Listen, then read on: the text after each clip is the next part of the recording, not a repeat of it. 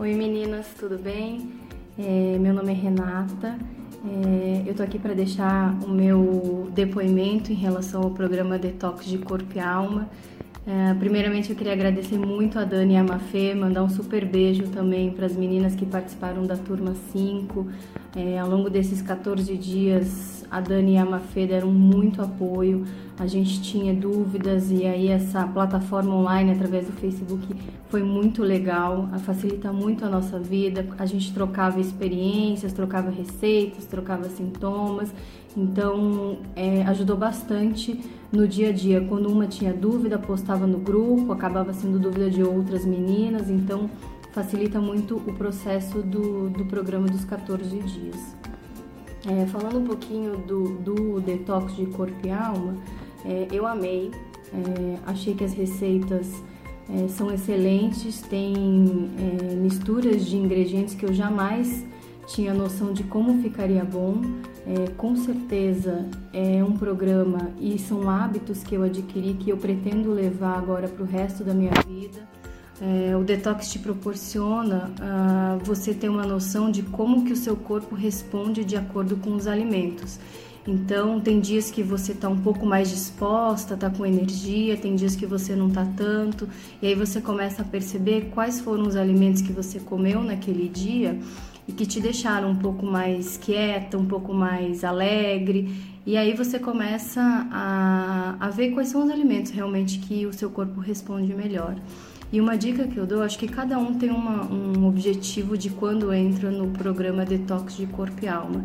É, além, certamente, que deve ser a maioria de perder o, é, um pouco de peso, eu acho que vale a pena a gente se entregar de alma mesmo nesse sentido de trocar de hábito né? De, de é, deixar um pouco é, a alimentação saudável entrar na vida e, e levar isso para a família, para amigos, acho que é super importante. É, seria isso, eu amei o programa, amei as receitas, são excelentes, são fáceis de fazer. É, espero ver vocês em breve e um super beijo para vocês. Tchau! Oi, aqui é a Dani Cirulim, nutricionista da Nutri Consult do Detox de Corpo e Alma e trago mais um NutriCast para vocês. Hoje eu vou falar sobre 21 alimentos que você talvez pense que é saudável, que são saudáveis, mas que você não deveria consumir. Será que você sabe quais são? Vamos lá. Vou ser bem prática hoje. Vou falar sobre esses alimentos e uma descrição rápida do porquê não consumi-los ou evitá-los o máximo que puder. E você vai conseguir já dar um, mais um passo para transformar sua alimentação para melhor. O primeiro deles é suco de fruta. Quem toma dois, três, quatro copos de suco de fruta por dia não está sendo saudável. Não é legal. Porque na hora que você é, quebra, né, de liquidifica a fruta ou passa por um juicer, passa por uma centrífuga, você está tirando toda a fibra daquela fruta, daquelas frutas. Daí dentro de um copo de suco de fruta você vai ter uma concentração muito alta de frutose, que é o açúcar natural da fruta, mas sem fibra nenhuma, então é o açúcar puro, né? É, normalmente é, você tem 45 gramas de frutose por litro de suco, que é bastante. Para você ter uma ideia, num refrigerante você tem 50 gramas de, frutose, de açúcar, né? Não frutose, de açúcar, em um litro de refrigerante. Aqui você está quase com a mesma concentração de açúcar por litro. Os nossos corpos não foram é, feitos para lidar com essa quantidade absurda de frutose de uma vez só, né? A glicose, ela é um, ela serve nosso corpo como energia, ela é um combustível para o nosso corpo, só que a frutose não. Ela é processada quase exclusivamente no fígado e lá é convertida para gordura. Então, muitas vezes as pessoas imaginam que estão fazendo uma escolha saudável e não, elas podem estar tá transformando o fígado dela num fígado gorduroso, que é aquela famosa esteatose hepática, né? Além de que ela faz é, esses copos de suco várias vezes ao dia, fazem com que sua glicemia suba muito rapidamente. o corpo libere muita insulina para tirar esse açúcar altíssimo que está circulando no sangue. Isso vai te causar, depois desse pico de glicemia muito alto, uma hipoglicemia, uma moleza, uma falta de foco, uma dificuldade de raciocínio e uma vontade de comer doce ou carboidrato depois disso. Isso acaba também estressando o corpo. Então, a gente sempre fala, tá com fome, come a fruta, tá com sede, toma água, não o suco de fruta. Não importa se é suco de fruta natural ou de caixinha, evite o máximo que puder. O segundo alimento é a proteína da soja. Então, por muito tempo, né, a soja é, foi a queridinha, era uma proteína vegetal, então os vegetarianos né, aproveitavam para usar. Só que é, os produtos à base de soja não são saudáveis, pelo menos os não fermentados. Os fermentados é uma coisa, os não fermentados é outra. Por quê? Porque a maioria da soja ela é geneticamente modificada, ela é transgênica, né? E tem altas aplicações de glifosato, que é um pesticida muito, muito, muito tóxico, né? E é, teve um estudo recente da Noruega que achou níveis extremos de glifosato na soja, né, nessa soja transgênica. É, e o grande problema é que o glifosato ele pode, ele está relacionado com vários problemas é, de saúde. Então ele pode causar rinite, asma, câncer de mama, fibrose cística, câncer de endométrio, pode levar ao hipotiroidismo, doença no fígado e câncer de é, bexiga. Né? Então, por isso a gente deve evitar os produtos com soja, como leite de soja, é, excesso de edamame, a gente pode até comer o edamame um pouco, mas não precisa comer todo dia, duas vezes por dia, tem que evitar. Agora, se você quiser incluir a soja no seu dia, então você escolha a soja fermentada, que é o miso, o tempê, isso sim é uma soja, é uma fonte de soja saudável. É, outra coisa que a gente deve evitar são os é, o máximo que a gente puder são os polióis, né? Que são os álcools do açúcar, que normalmente eles são encontrados nos chicletes sem açúcar e nos é, bolos é, é, industrializados, sabe? Aqueles bolinhos, todos que são diet, é, eles contém esses polióis, que são os álcools de açúcar, que são adoçantes artificiais, né?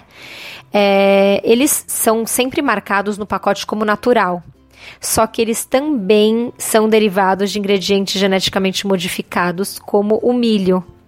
E aí, muitos desses produtos também são relacionados com reações alérgicas, dores de cabeça, é, coceira, né, urticária, gases e sintomas de uma síndrome que é a síndrome do, do crescimento bacteriano excessivo no intestino. Então, muitas pessoas pensam que elas estão com o intestino desequilibrado, uma desbiose, estão cheias de gases, tudo fermenta no intestino, e na verdade não é, é um desequilíbrio sim, mas não por falta de probióticos probióticos, mas pelo um crescimento exagerado das, dos, das bactérias probióticas no intestino, que também causam efeitos que não são nada agradáveis.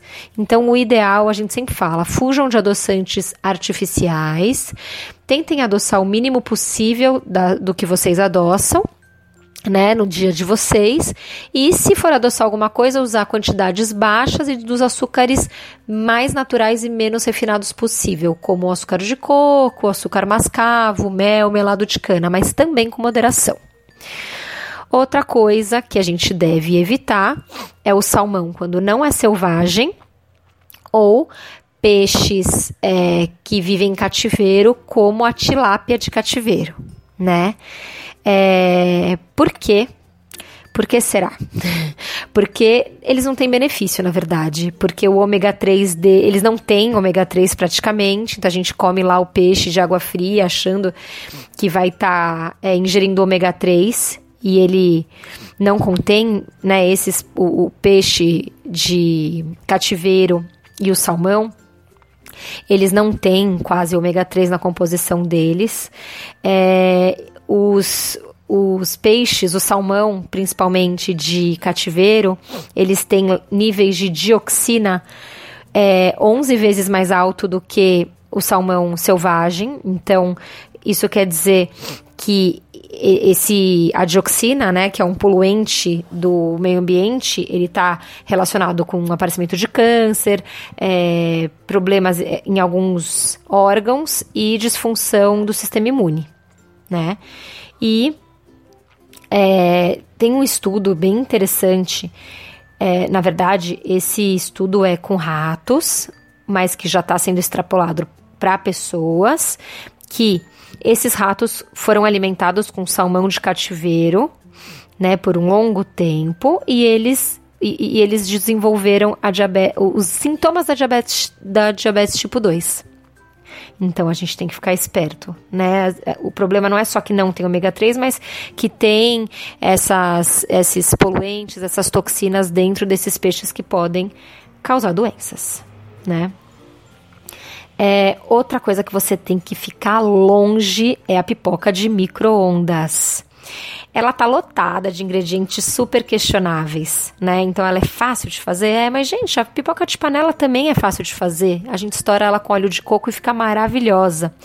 O grande problema é que esses pacotinhos, esses saquinhos que coloca no micro-ondas com a pipoca dentro, eles estão lotados de químicos é, que são é, relacionados ao câncer.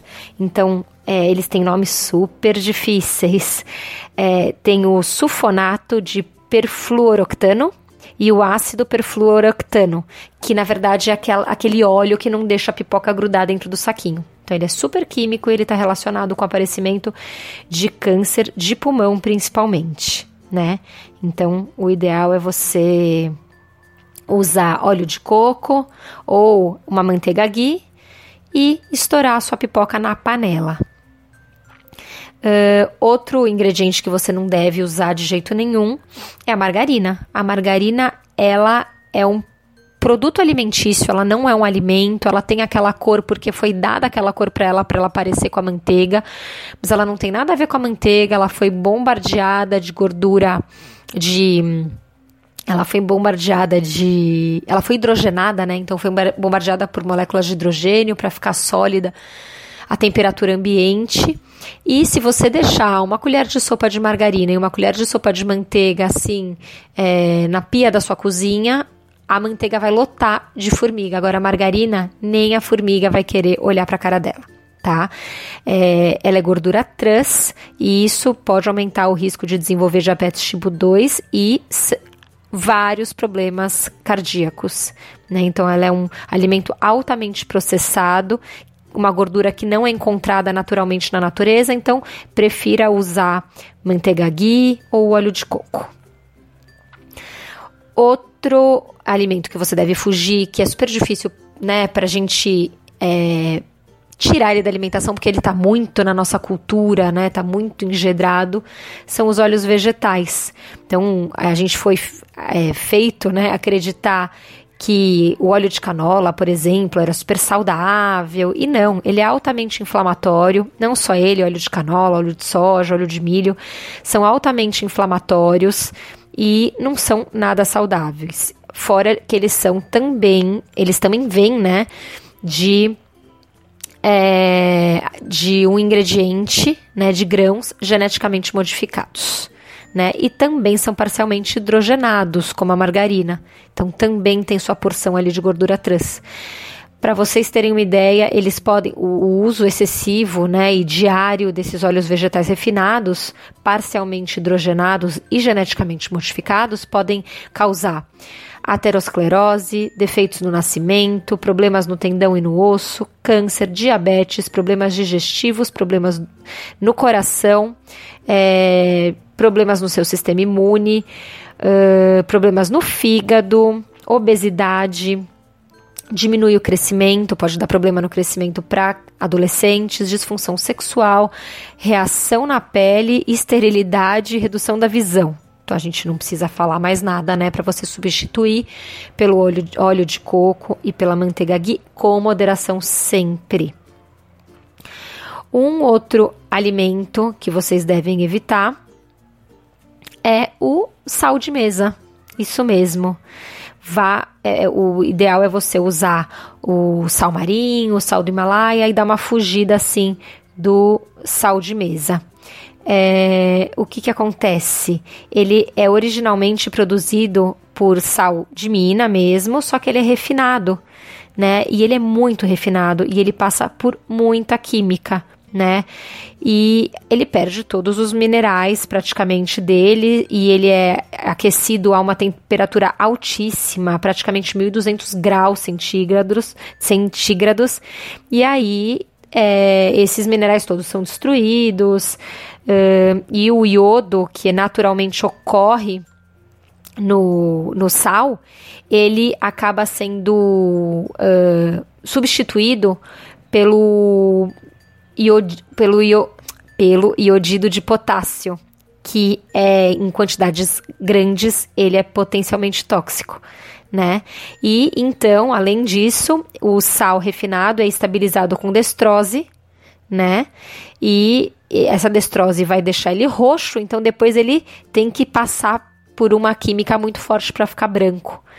Então, na verdade, ele passa por muita química durante esse processo de refinamento. Então, o ideal é você pegar flor de sal, sal marinho, sal do Himalaia, que são os sais que ocorrem mais naturalmente no, na natureza. Eu vou parar por aqui.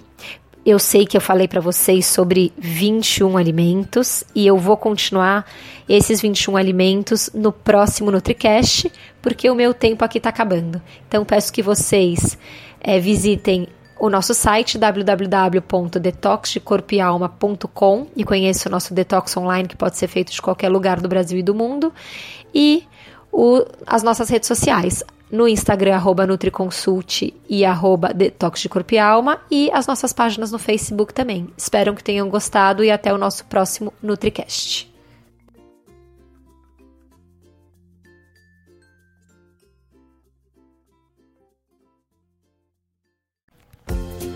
E esse foi o episódio de hoje. Lembre-se que ter uma vida mais leve e saudável é possível sim, só depende de você. Nos encontramos novamente no próximo podcast e até lá, você já sabe. Estamos aguardando a sua opinião sobre esse episódio nos comentários do iTunes. Não deixe de baixar o nosso e-book com top receitas saudáveis e para saber tudo sobre o programa online que está transformando a vida de centenas de pessoas, o Detox Corpo e Alma, é só acessar www.detoxdecorpoealma.com.